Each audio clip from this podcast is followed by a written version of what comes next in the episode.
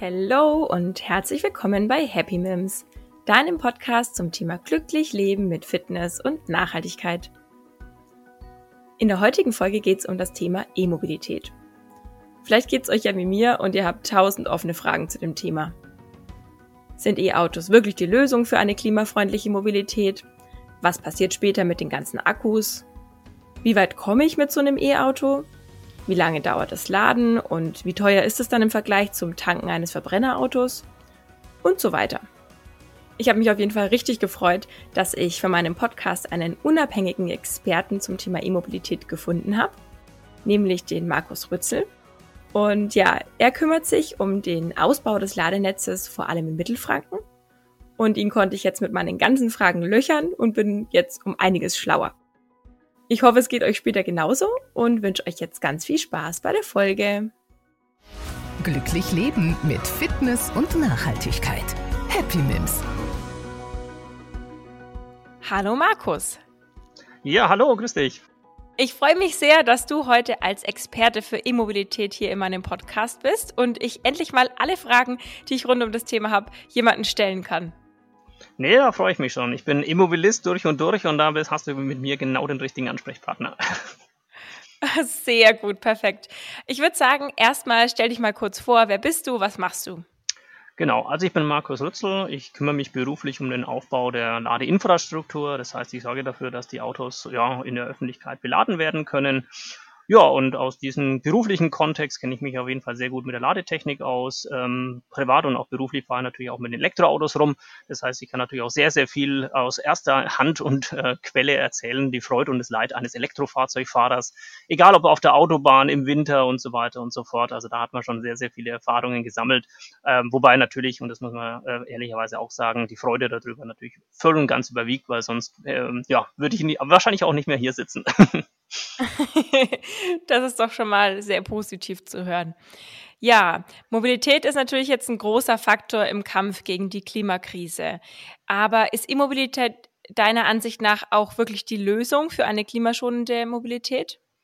Ja, also man muss schon sagen, also allen voran, wenn man sich jetzt erstmal anschaut im Bereich Klima- und Energiewende, der Verkehr in Deutschland, der hat ja schon auch einen sehr, sehr hohen Faktor und ähm, Energieverbrauch, also über 30 Prozent an der Endenergieverbrauch geht ja auf den Verkehr. Das heißt, da muss man jetzt halt schon sagen, man muss da auch was tun. Also kann ich sagen, ja, das ist ja nur so ein kleiner Teil, sondern eigentlich in Deutschland ein sehr beträchtlicher Teil. Und wenn man da die Energiewende und den Klimaschutz irgendwie vorantreiben will, muss man natürlich versuchen, auch hier ähm, ja, die erneuerbaren Energien weiter nach vorne zu bringen. Leider ist halt der Verkehrssektor, wenn man das mit den anderen äh, Sektoren, zum Beispiel Strom und Wärme vergleicht, ganz weit hinten dran. Also da ist ein hoher Nachholbedarf, also nur knapp sechs Prozent äh, sind erneuerbar im Bereich Verkehr. Und deswegen muss man da schon auch wirklich den, den Fokus auf das Thema ähm, Elektromobilität oder überhaupt erneuerbare Energien erstmal setzen.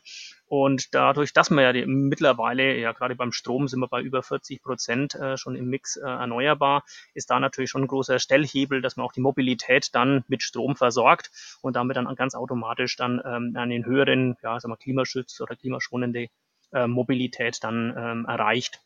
Ob das jetzt halt mit Wasserstoff, ob das jetzt mit äh, Strom direkt und so weiter ist, das ist dann eher dann die zweite Hausnummer. Aber wichtig ist natürlich, dass man diesen Input, was tut man denn rein in den Tank oder in den, in den Akku, dass das ja eigentlich erstmal die große Rolle spielt. Und das sind dann so Alternativen, wie sagen wir so, so wie man so nennt, so E-Fuels, dass man quasi versucht, künstlich äh, Benzin und Diesel herzustellen über erneuerbare Energien. Also völlig Energie uneffizient, muss man sagen. Also da geht ganz, ganz viel verloren. Also das wird im Bereich der, des Autos überhaupt nicht zum Einsatz kommen. Und deswegen macht es für viele jetzt auch aus physikalischer Sicht einfach am meisten Sinn, dass man sagt, ja, man nimmt gleich den Strom direkt und treibt dann damit ja sein Auto, den Zug oder wie auch immer an. Mhm, ja, aber es gibt natürlich jetzt rund um die E-Mobilität viele Unklarheiten, Mythen.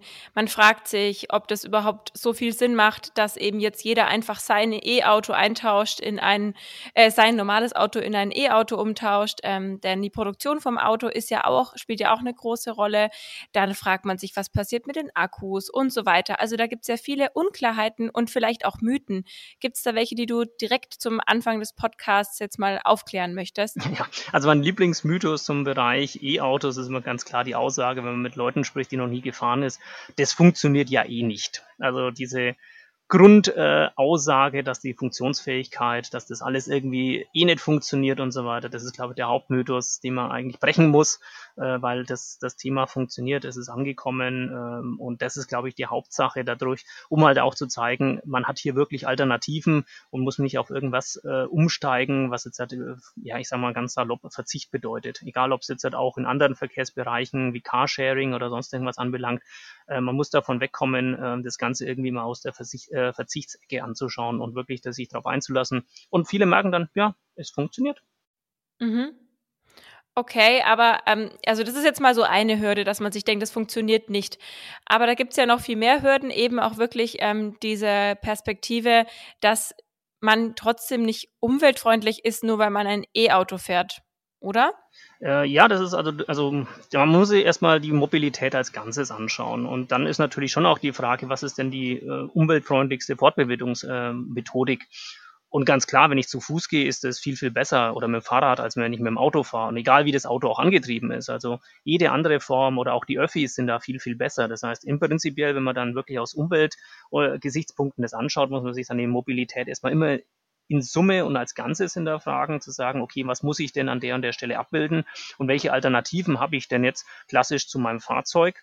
Und das sind natürlich die anderen viel gesünder und auch viel umweltfreundlicher, ähm, wenn man dann quasi sagt, man kann jetzt hier beispielsweise die Strecke auch mit dem Fahrrad abbilden und zum Beispiel da mal mit dem schönen Wetter auch heute äh, in die Arbeit dann zu fahren. Ähm, und wenn es halt wirklich dann auf das Thema Auto kommt, klar, dann ist natürlich schon auch die Frage, äh, gibt es denn äh, eine Alternative zu Benzin- und Dieselfahrzeugen? Und da stellt sich die, das Bereich Elektroauto durchaus als Alternative dar, die sich unter gewissen Randbedingungen eigentlich, und das ist eigentlich überwiegend, also da muss man schon sagen, dann die umweltfreundlichere Variante, wenn man das jetzt wirklich Auto für Auto vergleicht. Aber ich sehe das Ganze immer aus der Mobilitätscharakter, dass man halt sagt, naja, eher weg vom Individualverkehr ähm, ähm, motorisiert und hin wirklich zu den Alternativen dazu. Da wird man auf jeden Fall auch viel, viel für die Umwelt tun, nicht nur fürs Klima. Na, man braucht weniger Parkplätze, weniger Straßen und so weiter, wenn man hier sich dann auch mehr im Bereich der öffentlichen äh, Nahverkehr dann sich auch aufhält. Ja, also ich denke auch, wir brauchen insgesamt eine Mobilitätswende und äh, ganz neue Konzepte in dem Bereich. Aber es wird halt immer auch ähm, Momente geben, wo man nicht aufs Auto verzichten kann, gerade auf dem Land. Das sehe ich ja auch selber, wenn ich dann zum Beispiel meine Eltern besuchen fahre ähm, oder dann noch weiter draußen auf dem Land, wo wirklich dann gar keine öffentlichen Verkehrsmittel irgendwie zur Verfügung stehen. Da wird man ein Auto brauchen, aber vielleicht ist es da auch gerade dann leichter, wenn man in Zukunft dann auch Photovoltaik hat, dass man dann eben einen eigenen Strom hat und damit dann auch sein E-Auto Auto eben antreiben kann. Also ich denke, ja, wir müssen alle weg davon, dass jeder wirklich ein Auto besitzt ähm, und ja, die Mobilität insgesamt verändern. Aber da, wo man das Auto noch braucht, da wäre sinnvoll, wenn wir auf E-Autos äh, umsteigen. Ne? Ich denke so, das ist auch so deine Sicht der Dinge, oder? Genau, also wie, wenn man das wirklich sagt, okay, welche Alternativen, wenn es jetzt dort, äh, Auto für Autovergleich gibt, ist das E-Auto mit Sicherheit für viele Anwendungen, da muss ich natürlich auch einschränken, natürlich nicht für alle, aber für viele doch ähm, das, das Mittel der Wahl. Würde man beispielsweise als, als, als Handelsvertreter, sage ich jetzt mal, jeden Tag 500.000 Kilometer am Tag äh, äh, fahren, dann ist ein E-Auto natürlich das Verkehrte. Also dafür ist es halt einfach nicht ausgelegt. Da sind halt, gibt's dann andere Konzepte. Würde man äh, so eine Mischung fahren aus vielen Kurzstrecken und ähm, häufiger Langstrecken, dann würde auch mal ein Plug-in-Hybrid äh, zum Einsatz kommen, der aber wirklich nur eine sehr, sehr kleine und enge Nische eigentlich abdeckt. Und für die überwiegenden, ich sag mal, für den Otto-Normalverbraucher und Lieschen Müller, da ist ein Elektroauto definitiv äh, eine gute Alternative für das, was man dann auch eigentlich braucht. Also viele haben da immer Angst davor und dass man viele Kilometer fährt und so weiter. Wenn man das sich ganz irgendwie mal anschaut, irgendwie so ein Fahrtenbuch mal führt und sich das wirklich mal genau anschaut, was man denn wirklich tut, da kann man wirklich sagen, dass das für die ja, für jeden irgendwo auch annehmbar ist. Und dadurch, dass ja die Akkugrößen jetzt ja doch wieder deutlich gestiegen sind, muss man da auch sagen, da ist es wirklich für jedermann eigentlich auch machbar. Ja, vielleicht können wir das mal kurz hier noch klären. Wie schaut's denn aktuell aus? Was haben wir denn für Reichweiten in dem Bereich? Also ich habe gehört, also so 300 Kilometer ist so realistisch. Kommt halt immer auch ganz aufs Auto drauf aus, ne, äh, drauf an. Ähm, das ist für mich jetzt auch ein bisschen so die Hürde, dass die ähm, Autos mit einer größeren Reichweite dann auch immer ziemlich groß sind. Und dann habe ich, dann denke ich mir irgendwie, hm, wenn ich jetzt so ein E-Auto äh, e fahre, das fast so groß ist wie ein SUV, dann macht das auch schon wieder nicht so viel Sinn. so, was sagst du dazu? Ja, das ist natürlich eine schwierige äh, Herausforderung. Deswegen ist dieses Thema, also der, der große Reichweite brauchen momentan mit der aktuellen äh, Akkukapazität natürlich erst nochmal viel Platz. Denn man muss ja immer schauen, wo bringt man den, den Akku unter. Viele, die aller, allerersten Fahrzeuge hatten sie dann im Kofferraum. Da haben alle geschimpft und gesagt, ja, da habe ich ja gar keinen Kofferraum, wenn ich mit so einem E-Auto rumfahre. Mittlerweile sind die ja alle im, im Fahrzeugboden eingelassen. Ähm, aber auch da braucht es halt natürlich einen gewissen Platz und Raum, um halt auch diese Reichweiten momentan noch darzustellen. Das wird natürlich immer, immer besser. Das heißt, die Fahrzeuge kriegen unverändert auch dann mehr Reichweite. Aber so mit diesen 300 Kilometer, da bist du eigentlich schon mit einer, ja, eigentlich ganz gut unterwegs, was so der, der, das durchschnittliche Fahrzeug dann angeht. Äh, wichtig ist halt zu wissen, äh, was gibt's für Reichweiten, Aussagen, da gibt's NFZ-Reichweiten äh, und so weiter, worauf man sich denn da irgendwo auch drauf verlassen kann oder verlassen muss. Ich denke, äh, eine Reichweite zwischen Benzin und Diesel und E-Autos ist doch fulminant unterschiedlich. Man muss sich das so vorstellen. Das Elektroauto ist erstmal sehr, sehr effizient. Das heißt, je stärker, dass ich auf Strompedal drücke, desto mehr geht's aus dem Akku raus. Nahezu eins zu eins. Das kann man so ein bisschen vergleichen wie bei der Bohrmaschine. Wenn ich nur so halb drauf drücke, ja, dann dreht sich's nur so ein bisschen und drücke ich dann voll durch, dann dreht es sich natürlich in der doppelten Geschwindigkeit. Das heißt dann auch für das Elektroauto, je höher die Geschwindigkeiten sind, äh, und je mehr, dass ich da wirklich auch Strom rausnehme, desto höher ist dann auch der Verbrauch. Das merkt man bei so einem Benziner und beim Diesel erst also deutlich weniger. Ja? Also wenn mich ein Diesel effizient auf der Landstraße bewegt, da komme ich vielleicht beim Mittelklassefahrzeug bei, ja, sagen wir mal, fünf ja, fiktiv jetzt einfach mal fünf Liter auf 100 Kilometer hin. Und wenn ich den dann über die Autobahn scheuche, dann sind es vielleicht sieben, Kilome äh, sieben Liter auf 100 Kilometer. Beim Elektroauto ist das halt was anderes. Wenn ich das effizient in der Stadt bewege, komme ich vielleicht auf so, ja, manche fahren das auch unter 10 Kilowattstunden auf 100 Kilometer, manche so 12 Kilowattstunden. Aber wenn ich dann wirklich auf der Autobahn äh, meine 140, 150 fahre, dann sind wir schon jenseits der 20, 25 Kilowattstunden auf 100 Kilometer ähm, Verbrauch und dadurch ist dann dieses Thema Verbrauch immer sehr, sehr abhängig dann auch von der, von der Wegstrecke. Habe ich viel Autobahn, dann ist natürlich die Reichweite deutlich geringer. Fahre ich fast in der Stadt drin, dann komme ich eigentlich sehr, sehr gut auch mit den Herstellerangaben zurecht.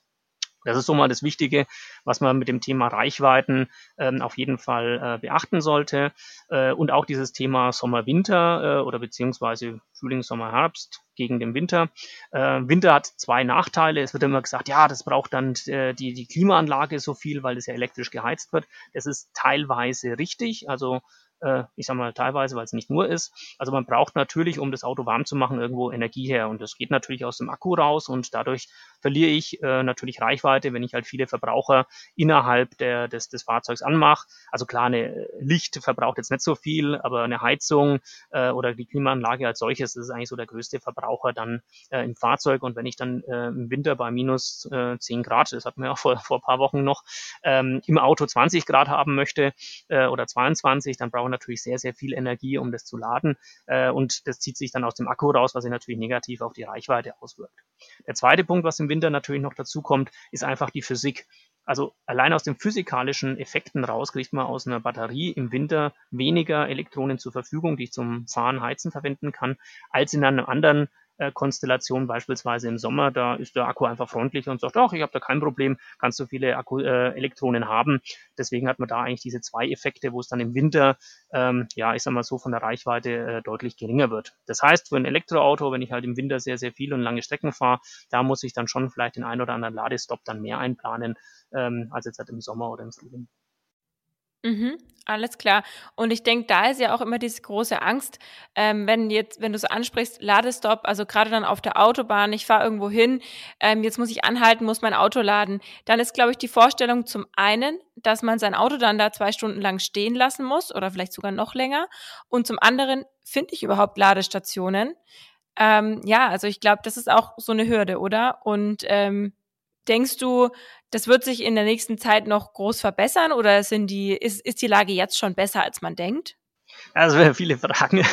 ja, fangen wir mal alle von, von A bis Z an. Also das Thema der, der, des, ähm, wie lange äh, dauert denn das Laden? Also viele haben dann wirklich immer diesen Autobahnstopp äh, im Kopf ähm, und der dauert es keine zwei Stunden. Also abhängig davon, welche Ladeleistung das ich habe und welche Akkugröße, ähm, ist man eigentlich so weit, dass man ja relativ kurzer Zeit, so 20 Minuten, halben Stunde, das sind so der Durchschnitt, dann auch wieder weiterfahren kann. Also die Ladeleistung geht ja teilweise rauf äh, 40, 50, 60, 70, 80. Der Porsche hat 350 kW Ladeleistung. Also da geht richtig äh, viel rüber.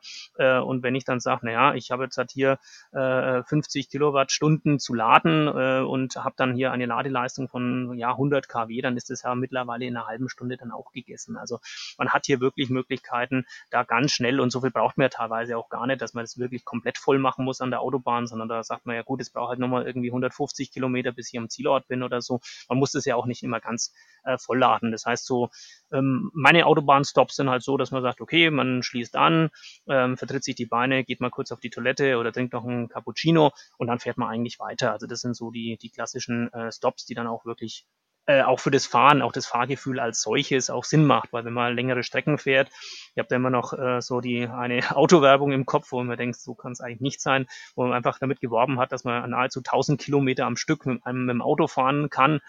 Ähm, das ist ja völliger Humbug, also selbst Berufskraftfahrer dürfen das ja nicht. Und man sollte ja auch wirklich, um auch äh, sich ja auch selber wieder frisch zu werden und auch leistungsfähig zu werden, einfach Pausen einplanen. Und da ist so eine Ladepause eigentlich eine direkte und eine gute Alternative. Also ganz vom, von der Verkehrssicherheit her, wenn man da jetzt halt hier die Polizei fragen würde, würde sagen, ja, bitte fahrt alle elektrisch, weil dann müsst ihr alle Pause machen und dann können wir auch sicher sein, dass ihr alle eine Pause gemacht habt, dann passt auch die Konzentration, weniger Unfälle. Also von dem her mal mit dem kleinen Zwinker-Smiley auch gesagt, dass so eine Pause durchaus was Gutes ist. Also soweit äh, ja, zum, zum ja. Thema Laden auf der Autobahn. Ähm, ansonsten muss man wirklich sagen, ist eigentlich die Ladezeit eigentlich immer sekundär. Wenn man und wenn du dir auch mal überlegst, wie häufig fährt denn dein Fahrzeug und wie häufig steht denn dein Fahrzeug? Also jetzt hm. gerade wird es wahrscheinlich stehen. Und in dieser Zeit, wo es steht, könnte das ganze Thema auch, äh, das ganze Fahrzeug auch geladen werden. Das heißt, äh, ob es jetzt in der Nacht ist, beim Arbeitgeber, im Fitnessstudio, wo auch immer, in der Zeit, wo man sagt, ja, da bin ich jetzt mal ein bisschen länger, ähm, kann ich das Auto anschließen und kann selbst mit einer geringen Ladeleistung von, ja, selbst unter 10 kW, ähm, durchaus eine nennenswerte ähm, Strommenge auch reinkriegen. Das heißt, im Prinzip ist es ähnlich wie beim, beim Handy auch. Also damals Handy und, und, und Smartphone. Früher haben die, die Handys eine Woche lang gehalten, ohne zu laden. Und die Smartphones muss man täglich laden. Du gesagt, oh Gott, und will ich das und so weiter. Ähm, aber ganz ehrlich, jeder hat sich daran gewöhnt, dass man das halt abends dann an die Steckdose hängt und das über Nacht dann lädt, wenn es sein muss. Und genau so ist es eigentlich mit dem Elektroauto genauso. Wenn es länger steht, ja, dann steht's halt. Ja, dann stecke ich halt den Stecker rein und freue mich, wenn ich zurückkomme, dass es dann auch wieder ausreichend geladen ist oder mit einem großen Umsatz. Ja, gut, aber es ist ja jetzt beim Handy ist es ein bisschen einfacher. Die Steckdosen sind mittlerweile überall. So ein kleines Kabel, das nehme ich mit. Aber beim E-Auto, also zum einen ist ja nicht überall, wo man anhält, gerade auch beim Büro und so, ist jetzt noch nicht gegeben, dass es dann da Ladesäulen gibt. Und zu Hause, also ich ich meine, die Leute, die auf dem Land wohnen oder irgendwie so, die haben dann auch die Möglichkeit, vielleicht in ihrer Garage das äh, ganz mit ihrem eigenen Stromanschluss zu laden. Wenn ich jetzt aber in der Stadt wohne und ich wohne im zweiten Stock, dann kann ich ja nicht eben so mal mein, mein Auto laden.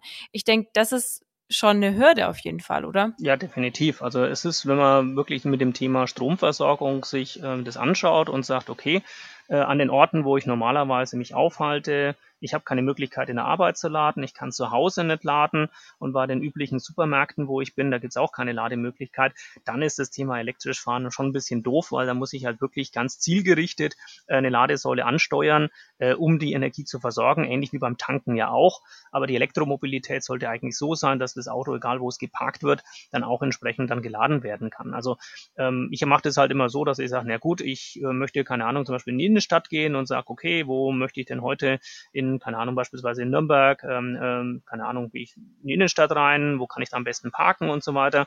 Und dann kann ich mir natürlich auch ganz bewusst solche Parkplätze auch raussuchen, wo es dann auch eine Ladesäule gibt. Heißt, es dann auch ähm, zukünftig in den Parkgaragen oder dann halt auch ähm, ja, am Straßenrand auch entsprechend.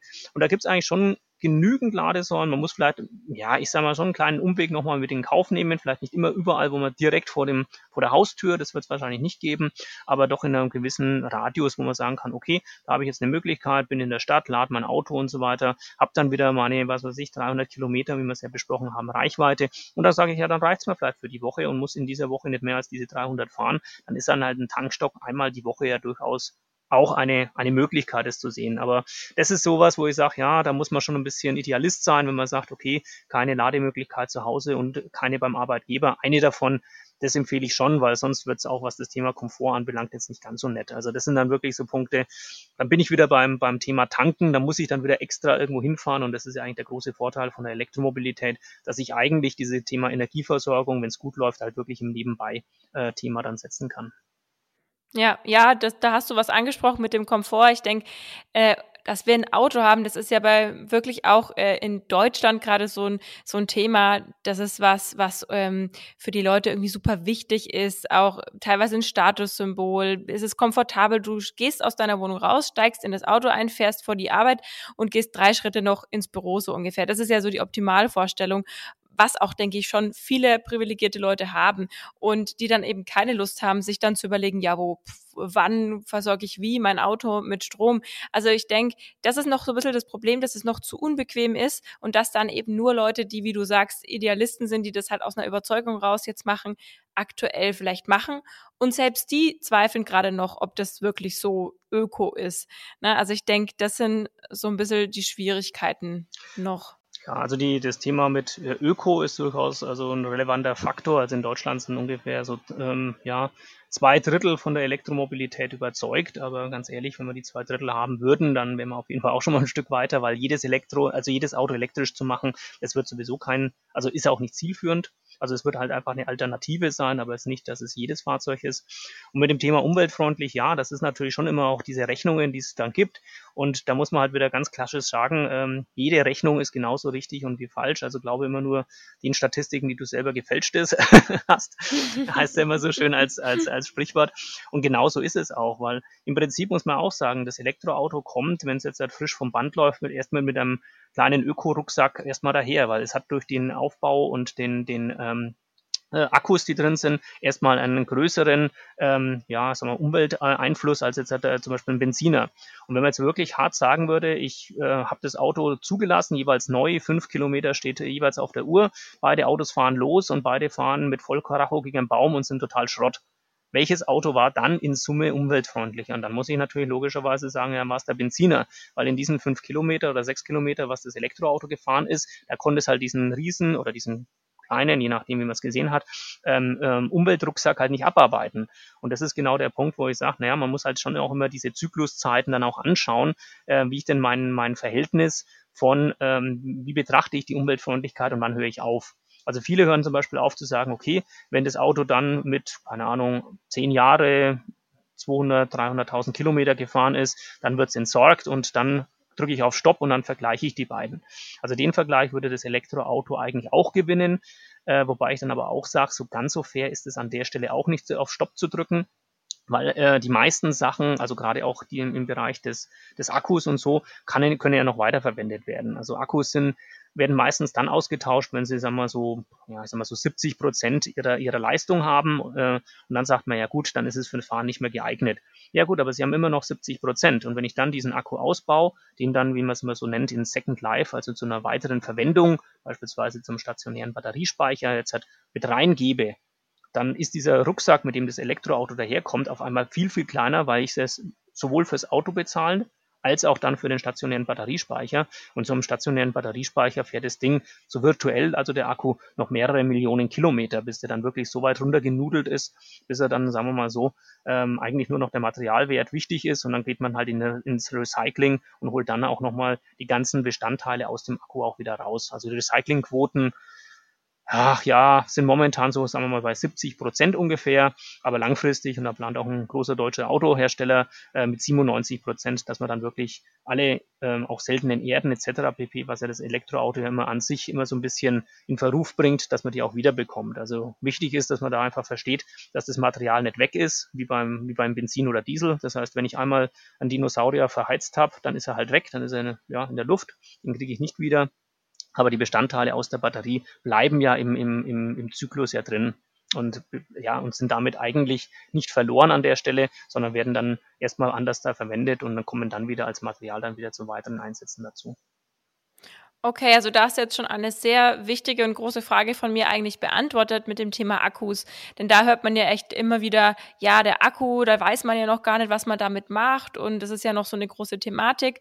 Aber das hast du ja hiermit jetzt schon beantwortet.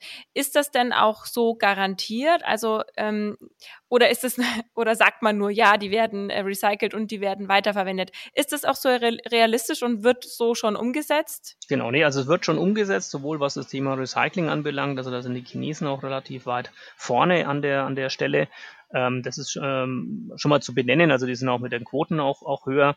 Ähm, aber wir sind in der Elektromobilität noch nicht so weit, dass so viele Akkus jetzt schon recycelt werden müssen. Es muss ja auch nicht immer der gesamte Akku ausgetauscht werden. Das heißt, man misst eigentlich diesen, das ist so ein, ja, sind mehrere kleine, wie beim Handy eigentlich auch, sind mehrere kleine Zellen zueinander geschalten und es werden eigentlich nur immer die ausgetauscht, ähm, die dann halt, oder diese Stacks, die halt wirklich dann auch defekt sind. So kann ich dann auch wirklich zielgerichtet auch die Defekten nur austauschen, ohne dann ähm, mit einem guten Batteriemanagement das dann ausbalancieren, ähm, damit ich dann auch zielgerichtet äh, nicht gleich den gesamten, also wie man es dann teilweise bei diesen Einwegprodukten hat, alles muss man gleich wegschmeißen, so ist es zum Glück nicht. Und von dem her sind das schon eigentlich gute Ansätze, die dann auch nachgedacht werden können, auch erweitert werden können. Also von dem her ist das Thema Akkutechnologie mit dem aktuellen Stand der Technik ja, das ist, sagen wir mal, okay. Mit den Re äh, Recyclingquoten, die zukünftig sind, wird es auch gut. Äh, aber man darf nicht vergessen, dass ja noch viele andere Forschungsthemen in der Pipeline sind und auch noch ganz andere Akkus kommen werden. Das heißt, wir werden viel höhere Spannungen, Ladeleistungen und so weiter haben mit den neuen äh, Technologien und wir werden auch weit weniger, ähm, sagen wir so, ähm, seltene Erden oder schwierige Materialien vorfinden, sondern da wird auch die Forschung hingehen, dass man das eher mit verfügbaren Materialien das dann darstellt. Ähm, ergibt sich einfach aus dem Grund Kostenfrage. Ne? Also je billiger das der Akku ist, äh, desto mehr werden die äh, Hersteller verdienen und deswegen sind die natürlich schon dran, hier diese Themen seltenen Bestandteile, die teuer sind, zu substituieren und mit günstigeren zu setzen. Also von dem her kann man da schon sagen, ähm, dass es auch hier noch nicht das Ende der Fahnenstange ist. Also die Elektroautos, ja, die Entwicklung, das, die sind ja eigentlich erst relativ neu im Vergleich, wenn man da sagt, okay, wie lange gibt es schon Benzin- und Dieselfahrzeuge? Und auch dort gibt es ja noch Weiterentwicklungen. Das heißt also, da gibt es noch, ich sag mal so, sehr viel Luft nach oben, was das Thema Entwicklung dann anbelangt. Mhm. Ja, und du hast es jetzt gerade schon angesprochen, ähm, die Akkus werden dann äh, hoffentlich irgendwann günstiger. Es ist ja auch so, ähm, wenn man jetzt gerade auch als Öko sagt, ich möchte in mein Auto ja nicht nur drei Jahre fahren und dann wieder abgeben und mir ein neues holen, sondern ich möchte es schon möglichst lange fahren, damit eben auch, wie du sagst, dieser Rucksack, der da mitkommt, ähm, der durch die Produktion entsteht, dass der sich dann auch auf längere Sicht rentiert. Aber dann muss man ja irgendwann den Akku wechseln, wenn er dann eben nicht mehr gut ist. Und äh, so viel ich weiß, wir haben nämlich tatsächlich schon ein bisschen recherchiert, weil wir auch selber überlegen, ob wir uns ein E-Auto anschaffen. Ähm, da haben wir eben festgestellt, äh, dass es bisher noch sehr teuer ist, so einen Akku zu wechseln. Und ja, da fragt man sich dann halt, ähm, ob so Reparaturen nicht dann viel teurer sind als bei einem Verbrenner. Genau, also diese, diese Zahlenrechnung, wenn man da jetzt mal äh, aufs Monetäre oder das Finanzielle mal rübergeht und sagt, okay, lohnt sich denn ein Elektroauto jetzt äh, aus, aus Geldsicht raus, ähm, gerade was das Thema Reparaturen anbelangt. Also man muss da einfach ein, ja, eine Gegenposition bilden, also so ein Akku, wenn du recherchiert hast, also je nachdem, wie da die Größe und so weiter, aber sagen wir mal so um die 8000 Euro, was das jetzt kosten könnte, äh, so ein neuer Akku, also es ist natürlich schon ein großer Batzen von dem, von dem Gesamtkosten äh, von so einem Fahrzeug, keine Frage. Äh, aber ich muss ja halt schauen, okay, dafür habe ich halt viele Verschleißteile, die ich beim normalen ähm, Benziner oder Diesel habe, einfach nicht. Also ich muss jetzt beispielsweise keine Zündkerzen tauschen, äh, mir kann kein Auspuff kaputt gehen, äh, mir kann kein, ja, was weiß ich, Zylinderköpfe oder äh, Nockenwellen oder, oder, oder. Da gibt's ja ganz viele Verschleißteile in einem, ähm, ja, ich sag mal so, in einem Benziner- oder Dieselfahrzeug oder Motor, der dann auch mit einer gewissen Zeit ähm, dann getauscht werden muss. Und da gibt's äh, Lambda-Sondenprobleme etc. pp. Also die können auch richtig, richtig ins Geld gehen. Und wenn ich sage, okay, diese ganzen Risiken muss ich nicht nehmen und sage, okay, äh, rein statistisch fällt das, das, das, das, das aus und dann sage ich, okay, beim Elektroauto Gut, das wäre dann in dem Zusammenhang der Akku und Gemeinsamkeit haben sie natürlich auch. Also beide brauchen Reifen, beide brauchen Bremsen, äh, beide brauchen äh, Flüssigkeiten für ein Scheibenwischwasser und so weiter. Aber in Summe, wenn man da dann einen ähm, Strich drunter äh, zieht unter einer so langen äh, Haltedauer, wie du sie vorhast, fährt man dann mit den Reparaturkosten beim Elektroauto deutlich günstiger. Okay, und jetzt noch mal kurz, wie oft muss man so den Akku realistischerweise wechseln? Ha, wie oft muss man denn wechseln? Das ist eine sehr gute Frage. Normalerweise. Also haben, ungefähr. Ja, okay. ähm, also ich gehe jetzt ja davon aus, weil so lang sind die Fahrzeuge, alle, die ich gefahren habe, noch nicht, dass ich einen neuen Akku gebraucht hätte. Ähm, also es ist so, dass viele Fahrzeughersteller so, ja, ich sag mal, je nach Garantiebedingungen 150, 200.000 Kilometer oder acht Jahre sowas in dem Größenschnitt als Garantie angeben. Das heißt, man kann mhm, sagen, okay. okay. das ist hier schon mal von der Garantie abgedeckt. Das heißt, da bin ich schon mal safe. Und Garantie heißt nicht, dass jetzt dann nach den angesprochenen acht Jahren der, der Akku komplett kaputt ist oder so. Erst dann kriege ich einen neuen. Nein, erst wenn er dann, wie wir es angesprochen haben, einen Leistungswert beispielsweise von 70 Prozent, 65 Prozent unterschreitet. Und dann ist es ein Garantiefall. Im Endeffekt heißt es nur, wenn ich jetzt seit heute sage, ich möchte ein Auto, ein Elektroauto wirklich lange fahren, ist es eigentlich, liegt es an mir, wann ich sage, dass ich einen neuen Akku möchte. Das ist genauso wie beim Handy auch. Also wenn du ein Handy wirklich lange haben willst, steht ja auch irgendwann mal ein Akkutausch an. Und da ist es halt selber von dir aus zu sagen, okay, wann ist dir das Laden zu blöd oder muss ich so oft laden, nachladen, dass ich sage, naja, jetzt macht es halt doch keinen Sinn mehr, jetzt hole ich mir einen neuen Akku. Es kann sein, dass du sagst, okay, von den angesprochenen 300 Kilometer brauchst du realistischerweise eh bloß 200 oder weniger. Und du stellst fest, ja hoppla, das, das hält ja noch, das reicht noch, das reicht noch, dann könntest du sogar theoretisch unterhalb dieser, dieser Garantiegrenze noch weiterfahren, weil du sagst, ja mai, mit 50 Prozent Batteriekapazität, das sind dann 150 Kilometer Reichweite, Soweit war die Reichweite der ersten Elektroautos, die man gekauft hat. Also einfach nur im Vergleich dazu, ne? wenn man sich da, also wie ich mir vor vielen, vielen Jahren das gekauft habe, ja, da waren 150 Kilometer viel Reichweite. Und das, wenn man sagt, ja gut, das habe ich dann in keine Ahnung, zehn Jahren und es würde mir immer noch reichen, dann muss ich den halt auch noch nicht tauschen. Also der Tausch vom Akku ist dann wirklich von einem dann selber zu setzen und sagen, okay, jetzt ist mir irgendwie zu blöd und jetzt kann ich dann entsprechend damit tauschen. Mhm, okay. Ob es dann alle Akkus gibt und so und ob das dann der Hersteller sagt, nee, also wie man es beim Handy auch hat, ne, also oh, das wird jetzt nicht mehr unterstützt äh, können wir nicht mehr machen. Das weiß ich natürlich nicht, weil da kann sich natürlich die Fahrzeugindustrie natürlich auch noch ein paar Sachen ausdenken und ich hoffe bis dahin, dass es da auch ein guten, ja, ich sag mal, gutes Herstellernetz und Handwerkernetz und so weiter gibt, wo man dann sagen kann, okay, dann kann man auch ähnlich wie beim Handy nicht unbedingt äh, den Akku, sondern halt auch einen Universalakku dann beispielsweise reingeben. Aber das ist alles noch Zukunftsmusik, aber ich gehe schon davon aus, weil ansonsten wäre das Ganze ja wirklich nicht nachhaltig. Ja, ja, genau, darum geht's eben. Aber wenn wir jetzt gerade schon mal bei den Kosten sind, dann äh, komme ich jetzt noch kurz mit der Frage zwischen rein, ähm, wie teuer oder günstig denn das Laden eines E-Autos ist. Ähm, also so durchschnittlich ein bisschen teurer oder günstiger als das Tanken eines Verbrennerautos? Also das muss man sagen, deutlich, deutlich günstiger. Also wenn wir jetzt halt annehmen, oh, ich fahre ja elektrisch. Du fährst, du fährst ja noch Benziner. Was kostet momentan der Diesel oder Benzin an der Tankstelle? Ja, da bin ich jetzt richtig blöd, weil ähm, das tankt immer mein Freund und ich versuche so viel Fahrrad zu fahren wie möglich. Ich habe gerade keine Ahnung, wie teuer, ehrlich gesagt. Ich bin heute im Lastenrad hergefahren. Ah, okay, gut. ich glaube, das sind, da sind wir bei so 1,30, 1,40 ungefähr in der, der Preisspanne pro Liter. Und wenn man dann halt rechnet auf, ja, egal ob es jetzt 5 Liter auf 100 Kilometer oder bis 10 Liter, je nachdem, da ist schon der Kilometer äh, doch deutlich teurer geworden. Äh, und bei den Elektroautos, also wenn ich jetzt halt, ist ja auch immer die Frage, wo kriege ich meinen Strom her? Es gibt ja viele, ähm, wo ich den Strom noch kostenlos kriege. Also wenn ich da zum Beispiel in ein schwedische Möbelhaus nach Fürth fahre, gibt es kostenlos Strom oder bei einem einen Discounter gibt es da noch kostenlos Strom. Ja gut, dann fahre ich ja kostenlos. Aber wenn ich dann sage, na gut, ähm, ich lade es dann zu Hause, man hat man zu Hause einen Strompreis von naja, sagen wir denn so, vielleicht so 30 Cent oder so für Ökostrom die Kilowattstunde, immer hoch angesetzt, äh, und sagt dann, okay, ich brauche für mein Auto, das, ähm, was weiß ich, auf 100 Kilometer jetzt mal vielleicht gerechnet ist ein guter Vergleichswert. Im Sommer brauche ich da 10 Kilowattstunden auf 100 Kilometer. Dann kann ich das rechnen, 30 mal 10, das sind 3 Euro für 100 Kilometer. Wenn ich sage, gut, im Winter braucht es ein Auto ein bisschen mehr, sagen wir mal 50 Prozent mehr bei, sagen wir mal bei 15 Kilowattstunden, dann schlage ich das einfach drauf und dann bin ich halt bei 4,50 Euro ähm, auf 100 Kilometer. Wenn ich mir das Ganze jetzt mit dem Vergleich äh, Benziner oder so anschaue, der 5 Liter braucht auf 100 Kilometer, naja, da bin ich schon deutlich drüber. Ja, weil mit, mhm.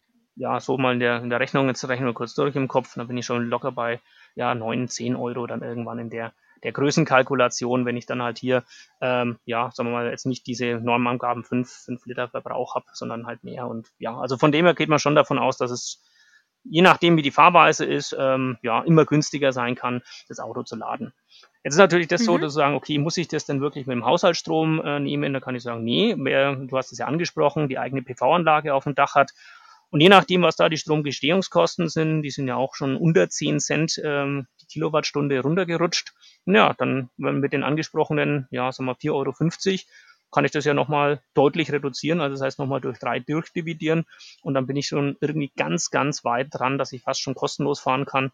Äh, naja, gut, das ist ein bisschen übertrieben, aber wirklich so einen sehr, sehr günstigen Preis dann unterwegs bin. Mhm.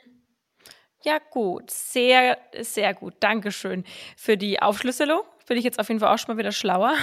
Ja, so ein Zahlenmaterial, das immer zu beschreiben, das ist immer ganz, ganz schwierig. Lieber habe ich dann immer meine Excel-Tabelle, wo ich dann zeigen kann, hier ah, ja. und da und so weiter. Und wenn man dann rechnet, es sollte, glaube ich, jeder selber mal kurz so mal, mal hochrechnen, ist, ja. um ja, aber es hat jetzt mal eine Übersicht. Ja, natürlich, einen genauen Wert, das kannst du jetzt auch nicht, äh, das ist natürlich auch wieder tagesaktuell, unabhängig äh, davon, wie, wie teuer gerade der Sprit ist, ne? Aber dass man es jetzt einfach mal ungefähr eben weiß, ja. Genau. Ähm, ich habe ja jetzt vorhin schon mal kurz erwähnt, dass wir uns jetzt auch schon informiert haben wegen einem Elektroauto. Und ähm, das hat ja schon heiße Diskussionen ausgelöst, weil mein Freund ist ein Autofan, der fährt einfach gern Auto, der will ein schönes Auto. Und ähm, ich denke mir halt, ich will einfach ein Auto, das fährt und das soll vor allem Öko sein. Und ähm, genau. Und jetzt ist halt dann, war dann die Frage mit den Reichweiten, dass die kleineren Autos, ich hätte eben gerne ein kleineres Auto, ähm, dass die dann nicht so viel Reichweite haben dann kommt wieder das Argument, die Hundebox muss reinpassen, hin und her. Und da hat sich jetzt dann bei mir wieder die Frage gestellt, ob ein E-Auto wirklich klimafreundlich ist, ist ja dann auch abhängig von Größe und Form, oder? Also wenn ich mir jetzt so ein SUV kaufe oder halt ein, ein großes E-Auto, dann ist es doch auch schon wieder nicht so klimafreundlich, oder? Äh, natürlich, weil ähm, je größer das es wird, desto mehr Material brauche ich, um das Ganze mit darzustellen. Also von dem her muss man immer alles sehen. Also nicht nur der Verbrauch an sich im Sinne von äh, ähm, Liter auf 100 Kilometer oder äh, Kilowattstunden auf 100 Kilometer, sondern gilt ja wirklich der gesamte Fußabdruck. Und je größer, dass ich mich da ähm, ja meine Bedürfnisse befriedige mit einem großen SUV, na klar, das ist natürlich schon umweltschädlicher, als wenn ich sage, ich nehme dann jetzt nur so ein, ein Kleinfahrzeug dann an der Stelle. Das ist schon klar. Also von dem mhm. her ist es natürlich schon auch eine, eine gewisse Geschichte zu sagen, okay, wie groß und so weiter muss es sein. Aber wenn du sagst, ja, äh, man muss komfortabel von A nach B kommen und die Hundebox muss noch reinkommen. Aber da gibt's mittlerweile zum Glück sehr, sehr viel Auswahl. Und wenn du jetzt nicht auf eine spezielle Marke stehst, wo man sagt, okay, das muss jetzt unbedingt die und die Marke sein. Ich glaube. Ja, ich nicht, ne? Aber die Männer halt. Ja, die Männer, die sollen einfach mal Probe fahren. Das ist so mein, mein Thema. Einfach wirklich alles mal Probe fahren, wirklich auch mal markenuntreu werden, zu sagen, hey, was hat denn der und der für ein, für ein Elektrofahrzeug, weil im Prinzip sind da die Technologieunterschiede und so weiter und so fort. Also da, das ist, da muss man selber einfach mal ein bisschen mit reingehen. Und wenn dann halt die innere Anmutung und so weiter dann passt, der Komfort passt, dann sollte eigentlich ein Kauf dann eigentlich nichts mehr im Wege stehen. Äh, weil viele, ähm, das weiß man aber bloß nicht, viele Fahrzeughersteller teilen sich dann teilweise auch die Plattform oder die Akkutechnologie und so weiter. Da haben dann Fahrzeuge, was man nie geglaubt hat, an denselben Akku drin und so weiter. Also von dem her darf man da jetzt halt nicht, nicht zu sehr, ähm, sagen wir mal, markenbezogen sein. Das ist mein, mein Tipp für, für, für Leute, die sich gerade mit dem Thema Anschaffung von einem Elektroauto irgendwie, ja, so mal die Gedanken spielen. Ja, und wie wäre jetzt, ähm, also wenn man jetzt sagt, okay, ich möchte umweltfreundlich, klimafreundlich handeln, brauche aber ein Auto, also ich will nicht komplett darauf verzichten oder ich kann nicht komplett darauf verzichten und kann nicht nur Öffis und Fahrrad nutzen. Ähm, was wäre dann denn so ein optimales Modell, also du kannst jetzt gerne auch Marken nennen, das ist jetzt hier keine Werbung, ähm, aber das einfach mal so, wie sieht so ein möglichst umweltfreundliches Auto aus? Hat es dann auch vielleicht nicht so viel Ausstattung? Ist es möglichst leicht? Ist es, ja, was gibt's denn da zum Beispiel so für Autos, die man sich anschauen könnte? Ja, also das ist, glaube ich, also da ist das Thema mit der, mit der Umweltfreundlichkeit immer sehr, sehr schwierig zu sehen, weil da gibt's auch größere äh, Autos, die dann zum Beispiel sehr viel auf äh, Recycling setzen. Das heißt, da, also ich würde das eher als allgemein formulieren und sagen, sagen, achte doch mal drauf, wie viel Prozent recyceltes Material beispielsweise eingesetzt wird. Also da gibt es schon Autohersteller, die dann ganz bewusst sagen, okay, hier so und so viel Prozent Recyclingmaterial ist in dieses Bau dieses Fahrzeugs mit reingeflossen und nicht nur neues Material. Also da hat man zum Beispiel auch. Welche, welche Marken sind da weit vorne? Ah, boah, das ist schwierig. Also ich habe damals ähm, beim BMW, der hat mir ganz gut gefallen, weil da gab es extra nochmal diese Möglichkeit, hier das mit draufzusetzen. Aber da kann man wirklich bei jedem Hersteller mal nachfragen. Also die sind da wirklich mhm. sehr, sehr offen und haben dann äh, auch hier diese entsprechenden äh, Nachweise beziehungsweise können auch zeigen, wie viel recyceltes Material auch mit, mit, mit reingeflossen ist. Oder auch das Thema, was denn danach passiert, ähm, ne, was, was sind, sind denn da auch die Möglichkeiten dazu? Also was sollte man schon den Lebenszyklus davor und danach äh, durchaus mal auch mit anschauen. Aber an sich ist natürlich immer sehr, sehr schwierig. Da gibt es halt leider noch keine, keine Messzahl oder sowas, also oder ein Ampel oder so ein Nutri-Score, wie es jetzt gibt, ja, für Autos.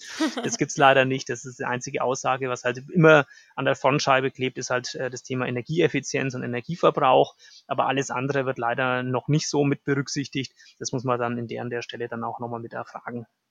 Okay, aber du sagst schon, mög also möglichst eher ein bisschen ein kleineres äh, Fahrzeug, weil das halt einfach schon in der Herstellung und wahrscheinlich auch im Verbrauch dann äh, effizienter ist, oder? Ja, ja, definitiv. Also ähm, es ist ja so, dass die, die äh, Hauptkomponente ähm, ja der CW-Wert ist, also die Windschlüpfrigkeit, ähm, wie viel Windwiderstand das ich habe und das sind kleinere Autos natürlich deutlich im Vorteil, allen voran auch deswegen, weil sie auch eine kleinere Front auch dazu haben. Das heißt, äh, je weniger Gewicht das ich miteinander miteinander rumfahren muss und je weniger Volumen ich gegen den Wind stellen muss, desto energieeffizient ist das Ganze auch. Also das ist ein, ein großer Vorteil dazu, aber viele ist natürlich neben dem Umweltaspekt auch dieses Handling ähm, mit einem großen SUV irgendwo in Fürth äh, in, einzuparken. Das ist, glaube ich, immer ein bisschen eine Herausforderung. Da freut sich jeder, wenn er ein kleines Fahrzeug hat und auch eine kleine Parklücke rein kann. Also da sollte man natürlich mhm. auch immer an der Stelle ähm, ja an den Alltag dann auch mitdenken, wenn man halt wirklich die, die gesamte ähm, ja, Situation von einem Auto Autokauf dann auch mit abdeckt. Ja, ja, wir sind jetzt zum Beispiel den ID3 und den ID4 Probe gefahren und ähm, beim ID3 war es jetzt so, dass ähm, die Reichweite nicht reicht, ähm, weil mein Freund eben beruflich ab und zu nach Augsburg muss. Also so normalerweise, wenn kein Corona-Lockdown äh, ist, einmal die Woche. Und da wäre eben beim ID3 der, die Reichweite zu gering. Und beim ID4 war es schon so, dass ich vor dem Auto stand und mir dachte, boah, ist das bullig und so, also so riesig. Und das sieht für mich jetzt gar nicht so aus, als wäre das jetzt irgendwie ähm, äh, so windschnittig. Aber vielleicht täuscht es auch. Also Du kennst es ja bestimmt, das Auto, von dem ich spreche. Ja, ja, nee, nee, ja. Also das ist, ähm, ja, also die CWR-Werte sind da doch schon, also Windschlüpfrigkeiten und äh, ähm, Ansätze, die sind schon besser geworden bei allen Fahrzeugen.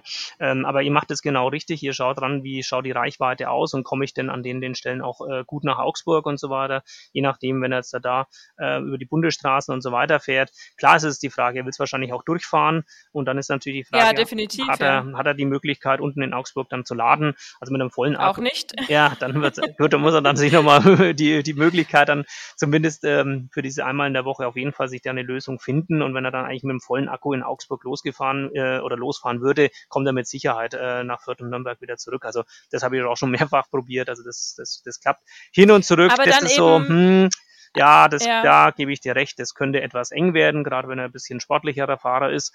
Ähm, mhm. Aber da einfach gucken, er wird wahrscheinlich nicht wegen fünf Minuten äh, beim Arbeitgeber sein und da einfach mal gucken, ob nicht irgendwo vielleicht auch in der Nähe eine öffentliche Säule steht. Es gibt ja viele Verzeichnisse, wo ja alles ähm, äh, auch aufgelistet ist, wo findet man eine Ladesäule und so weiter.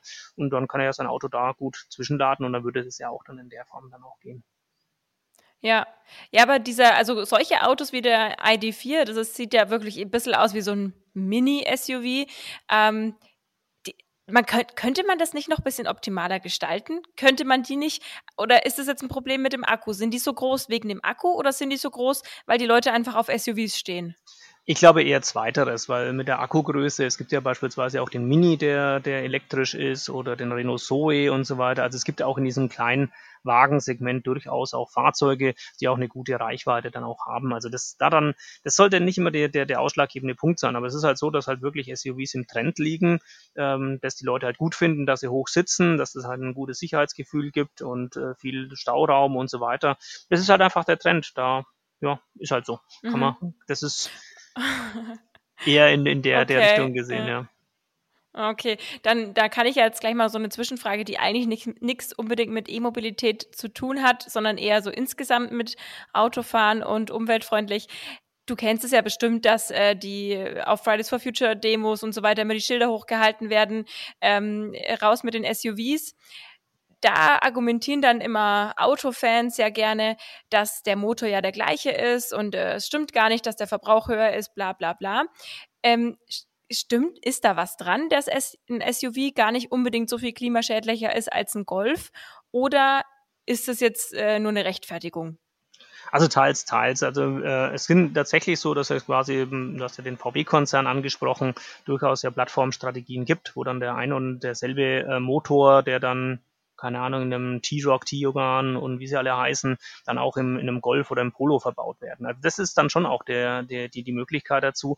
Aber spätestens dann, wenn man äh, den Verbrauch auf der Autobahn äh, sieht, dann ist es halt doch in einem ähm, Golf doch deutlich äh, besser als jetzt halt in einem, in einem SUV, der doch mehr einfach Fläche einfach hat und da geht dann der Verbrauch dann auch hoch. Wie gesagt, von der von den Motorzahlen her ja, auf dem äh, Rollenfließband und wie auch immer gemessen. Das sind natürlich schon nochmal Möglichkeiten, wo der Autohersteller ein bisschen tricksen kann, aber in der Praxis, also ich, hm, es war schon ein bisschen länger her, dass ich dann mal so einen Vergleich gefahren bin, aber es ist durchaus so, dass die doch ein bisschen einen höheren Verbrauch haben. Aber wie gesagt, auch da hat die Autoindustrie einen guten Job gemacht. Also es ist nicht so, dass die SUVs so dermaßen viel umweltschädlicher sind. Also das ist nicht so, dass man sagt, ja, äh, zweimal Golf gefahren ist genauso wie ein SUV, so stimmt es dann auch wieder nicht.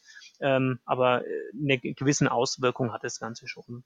Also das sollte man aber auch nicht überbewerten. Deswegen, ja, ist diese Forderung von Fridays for Futures, SUVs raus, ähm, ich sage mal einfach gut plakativ, weil es halt einfach zeigt, okay, es ist einfach nicht notwendig, so viel äh, Blech, so viel Fahrzeug für ja, einen einzelnen so Menschen zu nehmen, ja. so viele mhm, Ressourcen mhm, einfach zu nehmen. Äh, mhm. Deswegen finde ich eigentlich den Vergleich auch gut, weil äh, wenn man auch anschaut, äh, ja, es tut mir jedes Mal weh, wenn da irgendwelche Parkplätze dann extra verbreitert werden müssen wegen den SUVs und aus vier Parkplätzen werden dann bloß noch drei und damit man den, den, den weggefallenen wegmacht, dann macht man da nochmal das Pflanzenbeet weg und baut dann da wieder mehr auf und so weiter. Also das ist schon so, dass halt einfach dieses Thema SUV und Größe einfach irgendwo ein Stück weit nicht in die Zeit im Sinne von auch in die Stadt passt. Also die Stadt sollte da wirklich sich auch verwandeln können. Die Stadt soll den Menschen dienen und nicht irgendwie dem Auto. Und da ist halt das Thema größere Autos halt einfach verkehrt. Also dann lieber kleinere oder halt doch Alternativen wie Lastenrad, wie du es angesprochen hast, oder Fahrräder. Ja, langfristig sollten die Städte eigentlich autofrei werden, ne? dass man es besitzt, so wie in Wien. Also Wien ist ja nicht autofrei, aber wenn man jetzt als Tourist kommt, dann weiß man schon, oh Gott, man kriegt eh nirgends einen Parkplatz und lässt sein Auto einfach irgendwo außerhalb stehen und nutzt die Öffis, die halt auch wirklich gut sind. Ähm, und ich denke, solche Konzepte bräuchten wir halt mehr. Gerade in der Stadt braucht man nicht wirklich ein Auto. Und wenn dann alles noch ein bisschen, ähm, ja, die Mobilität noch ein bisschen freundlicher wird, dann kann man zumindest schon mal irgendwie in den Städten äh, die Autos ein bisschen reduzieren und mit Carsharing und so weiter. Also ja, ich denke, wir brauchen da wirklich mal eine, eine große Wende, Konzepte und den Willen einfach, dass sich da was verändert. Und da müssen halt viele Leute aus ihrer Komfortzone raus. Und ich hoffe auch, dass sich dieses Auto als Statussymbol und Auto ist ganz, ganz, ganz wichtig für den Menschen, dass sich das vielleicht auch irgendwann ändert, weil sonst kommen wir wahrscheinlich da gar nicht voran. Nee, absolut richtig. Also dieses, dieses Thema, man muss einfach Gewohnheiten ablegen, das ist extrem wichtig. Also ich äh, argumentiere immer gerne in, der, in die andere Richtung, dass man jetzt nicht immer auf die negativen Sachen, oh Gott, wenn ich jetzt umsteige, dann fällt ja das weg und wenn ich das habe, dann fällt das weg, sondern einfach mal schaut, was gewinne ich denn? Und man kann das natürlich mhm. auch rumdrehen, dass man sagt, naja, jetzt hat man einfach mal so ein Gedankenexperiment. Der Markus, der alte Elektromobilist, äh, kommt zu seinem Händler seines Vertrauens mit seinem E-Auto und dann sagt der Händler, Momentchen mal, Markus, ich habe ein neues Auto für dich. Und dann sage ich, ja, was denn? Ey, ein Verbrenner. Und dann sage ich, oh, spannend, was kann denn der alles? Und dann erzählt er mir, schau mal, wie windschlüpfrig das der ausschaut und oh und so weiter. Und, ähm, und dann komme ich und sage, ja, und ähm, was hat er für Vorteile? Und dann sagt der Händler, ja, er hat mehr Reichweite, da musst du dir gar keine Gedanken mehr machen. So, okay, gut, so häufig fahre ich aber nicht nach Hamburg, also, hm, okay. Und dann frage ich die Nachteile und dann sagt mir der Händler, ja, der ist jetzt schon laut, also deine Musik, die du drin hörst, ne, das wird jetzt von einem Motorengeräusch gestört. Und dann spricht er weiter und sagt, ja, zukünftig musst du eine Strafgebühr zahlen, das heißt Kfz-Steuer, das bist du auch nicht gewohnt, aber das musst du machen. Und ja, und zukünftig äh, kannst du auch nicht mehr das Auto zu Hause laden. Da musst du mal zur Tankstelle fahren. Und die ist auch nicht immer offen. Also von dem her, da musst du dich auch umgewöhnen. Und ich will es einfach nur so mit diesem Gedankenexperiment sagen, wenn es mal in die andere Richtung geht und sagt, was man da alles weggenommen wird von einem mit diesen ganzen Vorteilen der Elektromobilität, schnelle Antritt an der Ampel und so weiter, dass man dann sagt, naja, dann wechsle ich halt auch wieder nicht mehr zurück.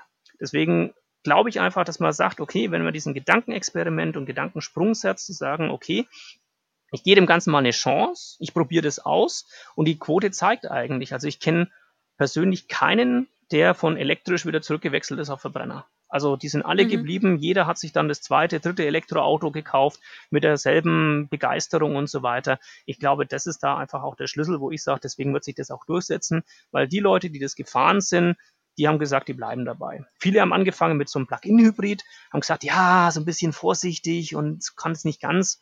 Ja, die hat man dann nach drei Monaten getroffen und dann waren, haben sie sich drüber geärgert, weil sie gesagt haben, und stell dir vor, drei Meter vor der Garage fängt hinten der Verbrenner an und ich ärgere mich jedes Mal, dass ich nicht doch elektrisch komplett fahren konnte.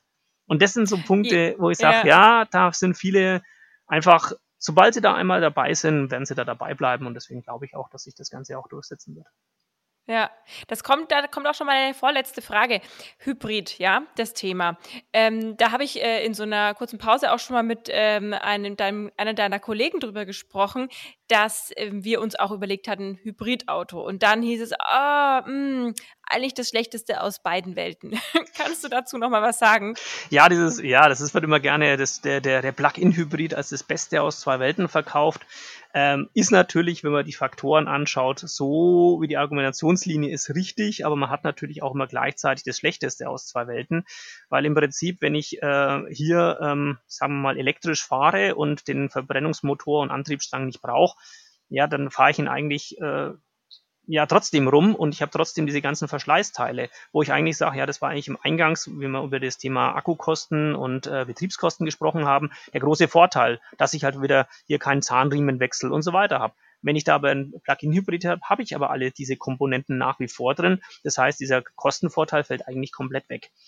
Andererseits ist, wenn ich dann auf der Autobahn fahre und sage, okay, jetzt fahre ich dann halt mit meinem äh, Benziner und, und lasse den dann laufen und brauche den Akku nicht und kann den Akku dann nochmal zur zusätzlichen Beschleunigung nehmen, ja, ist okay, aber ich fahre dann halt doch einen schweren Akku die ganze Zeit mit. Das heißt dann, wenn ich dann hier schaue, der Verbrauch auf der Autobahn zwischen einem Normalbenziner und einem Plug-in-Hybrid, ja, da ist dann aber auch nicht mehr so viel Unterschied, dass ich sage, dass sich dann da der Plug-in-Hybrid lohnt, weil er ja bei zum Fahren ja zusätzlich immer noch diesen ja, sag mal, das Gewicht von der Batterie mit rumschleppt.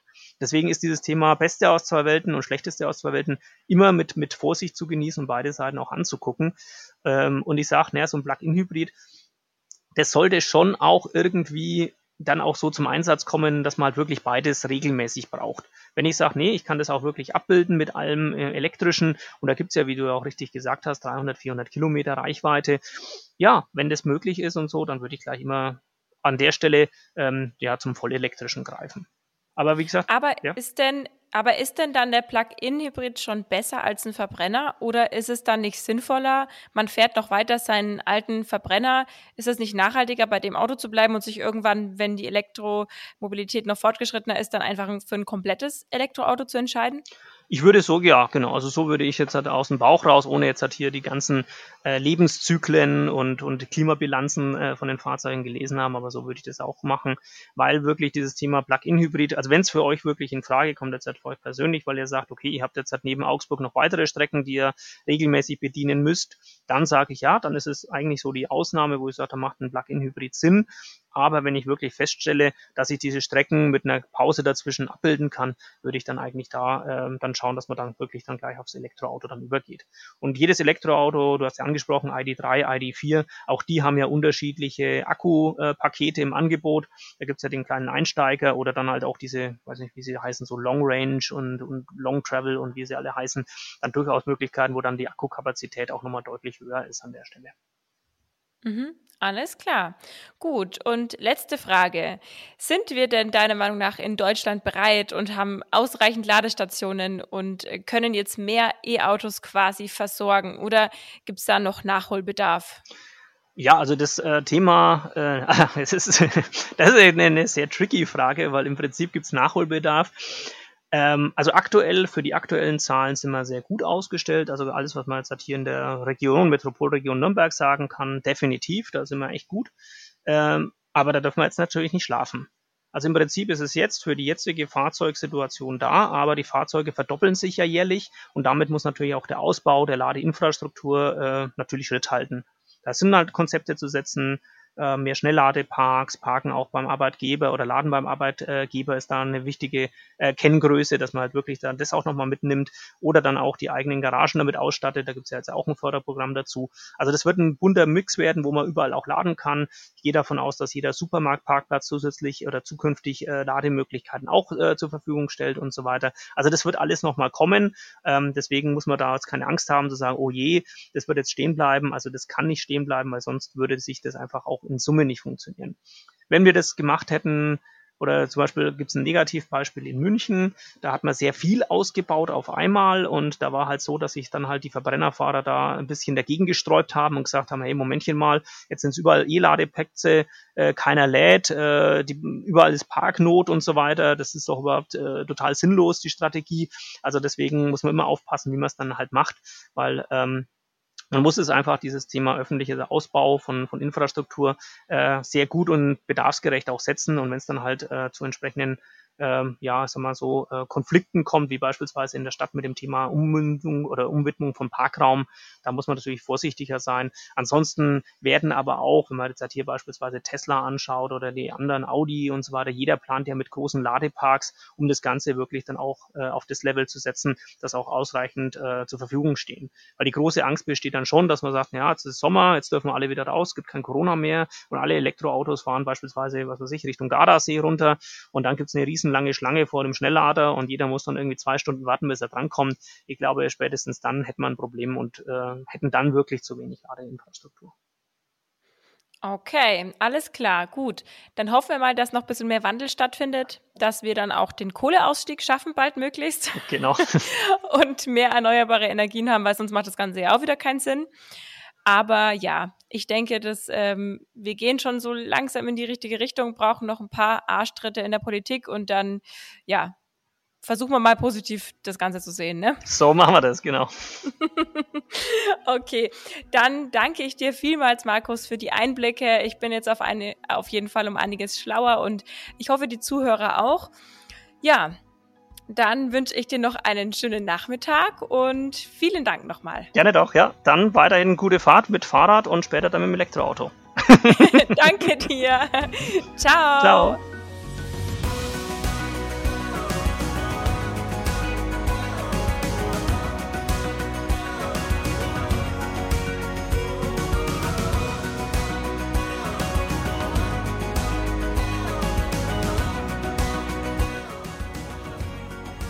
Alle Podcasts jetzt auf podyou.de, deine neue Podcast-Plattform. Podyou.